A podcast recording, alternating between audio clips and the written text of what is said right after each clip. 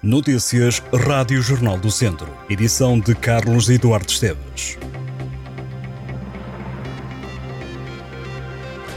Já falta pouco, muito pouco, para Portugal dizer Olá 2024. A edição desta semana do Jornal do Centro, que já está nas bancas, ouviu nove personalidades sobre o que fica do ano que agora termina. Entre hoje e amanhã, aqui na rádio, partilhamos o testemunho dessas personalidades. Começamos com Fernando Ruas. O Presidente da Câmara de Viseu vai recordar de 2023 a abertura do discutido mercado 2 de maio e a queda do governo. Para o autarca de Viseu, o anúncio em 2023 da cidade de Viseu como cidade europeia do desporto, em 2024, foi o acontecimento do ano.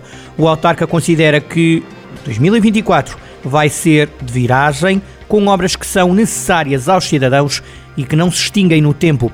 Mas ainda em 2023, o autarca social-democrata destaca a abertura do mercado 2 de maio, uma obra que, como afirmou, não diria a mais polémica, mas a mais discutida, está agora ao dispor dos cidadãos. Fazendo já projeções para 2024, Fernando Ruas explica que os fundos comunitários vão ser aplicados em obras de grande interesse, como o Centro de Artes e a melhoria da zona da cidade, onde este equipamento vai ser criado, junto ao Tribunal Judicial. Já a nível nacional, Fernando Ruas destacou a demissão do governo. Ruas lamenta que o governo missionário não tivesse acautelado o futuro e que por isso se prevê um 2024 difícil. Além fronteiras, Fernando Ruas realça as duas guerras, Ucrânia-Rússia e Israel e Palestina, para dizer que são os acontecimentos que mais repercussões têm. Uma sede cara lavada e a ser alvo de trabalhos de requalificação. É este o acontecimento de âmbito regional que o Bispo de Viseu, Dom António Luciano, destaca. O prelado refere que a Sé Catedral é um monumento muito estimado, que já precisava de uma intervenção de conservação para que todos os fiéis e visitantes possam usufruir do espaço de culto, de espiritualidade e de referência. Recordando que esta é a Igreja-mãe da Diocese, o Bispo salienta o investimento de 13 milhões e meio de euros que vão resultar em restauros e elogia a melhoria das acessibilidades aos espaços da Sé. A nível nacional, Dom António Luciano vai guardar de 2023 a Jornada Mundial da Juventude, que decorreu entre 1 e 6 de agosto em Lisboa. O Bispo de Viseu lembra que foi o maior encontro de sempre feito em Portugal, com jovens de todo o mundo e com a presença do Papa Francisco. O representante maior da Igreja Católica na Diocese de Viseu defende que foram vividos dias de muita alegria, festa, emoção e devoção a Deus, o prelado lamenta a destruição, a insegurança, o sofrimento e a dor que resultaram do conflito israelo-palestiniano e a continuação da guerra na Ucrânia. É este o acontecimento do ano a nível internacional que Dom António destaca. O bispo de Viseu recorda as palavras do Papa Francisco quando o chefe da Igreja Católica afirmou que o que está a acontecer em Israel e na Palestina não é uma guerra, mas terrorismo. Dom António Luciano apela à paz para a humanidade. Duas guerras, umas jornadas e uma vida com cada vez mais fome e cada vez mais pessoas na pobreza. Para Fátima Ribeiro, presidente do Banco Alimentar contra a Fome de Viseu, são estes os eventos que marcaram o ano de 2023.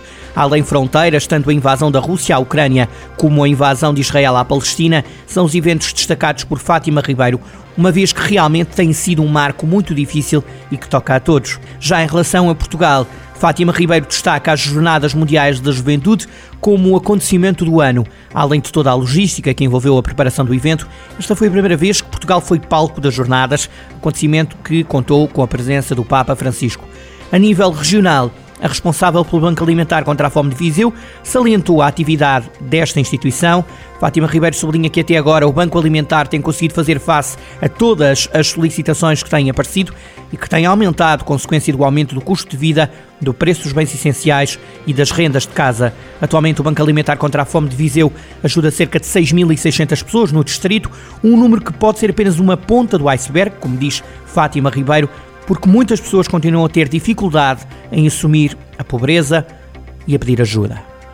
A professora do Departamento de Ecologia e Agricultura Sustentável do Politécnico de Viseu, Cristina Amaro da Costa, escolheu como momentos marcantes em 2023, a nível regional, vários eventos como a Horta de Demeter, Ser Agrónomo por um Dia, Dia Aberto de Produtores e Escola de Agroecologia Inverno a Fugir verão e outono. Projetos que, no entender de Cristina Amar da Costa, afirmaram Viseu através da arte, inclusão, saber, gastronomia e criação de comunidade e proporcionaram ao público em geral e aos jovens a particular a percepção das relações estreitas entre o que somos, e o que comemos. Na atualidade nacional, Cristina Amaro da Costa destacou a confluência pela agroecologia que decorreu em abril, em Torres Vedras. Agricultores, dinamizadores sociais, ativistas e académicos convergiram para lançar a semente para a transição agroecológica através de sistemas de produção saudáveis e sustentáveis, em resultado de escolhas que combinam conhecimento científico contemporâneo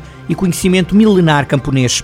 Olhando para a atualidade internacional, Cristina Amar da Costa destacou a atribuição do Prémio Nobel da Economia de 2023 a Cláudia Goldin, com o evento mais marcante a nível internacional.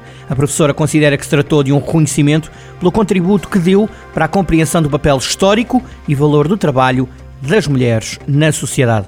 A distinção foi atribuída a 9 de outubro pela Academia Real das Ciências da Suécia à investigadora na Universidade Harvard, nos Estados Unidos, investigou sobre o papel da mulher no mercado de trabalho ao longo dos dois últimos séculos e concluiu que as mulheres estão subrepresentadas no mercado laboral e ganham menos do que os homens. Já o antigo comandante do Regimento de Infantaria 14, José Moreira, vai recordar do ano que agora termina a nível local as comemorações da atribuição do Foral a Viseu por Dona Teresa há 900 anos. José Moreira entende que as comemorações tiveram um programa artístico, cultural e turístico que marcou o ritmo da cidade entre maio e outubro, enchendo as ruas de Viseu de festa, história e cultura. O agora ex-comandante do RI-14 explica que eventos como o da Carta de Foral revelam-se importantes para a criação de uma identidade própria da região e das suas gentes. Olhando para o país, o coronel do Exército destaca as Jornadas Mundiais da Juventude. José Moreira considera que a passagem do Papa em Portugal, durante agosto, projetou a imagem de um país moderno, competente e atrativo, defendendo que se tratou de um momento histórico. O natural de Canelas do Douro, no peso da régua, reafirma que a Jornada Mundial da Juventude foi um momento que envolveu Portugal de les a les, com a Igreja e a sociedade em geral a mobilizarem-se em torno do bem mais valioso que Portugal e os portugueses têm, saber receber. José Moreira vai mais longe e diz que a jornada permitiu mostrar o potencial da juventude e mostrar também que os jovens tiveram e têm iniciativa, dinamismo, agilidade, versatilidade, resiliência, rigor e disciplina.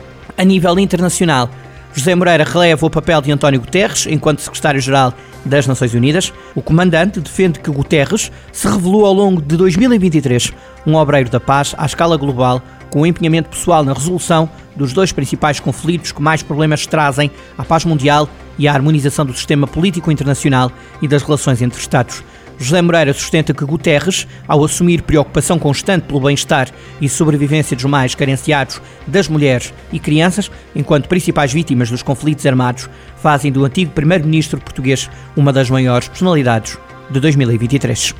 Bom ano e continue sempre na companhia da Rádio Jornal do Centro.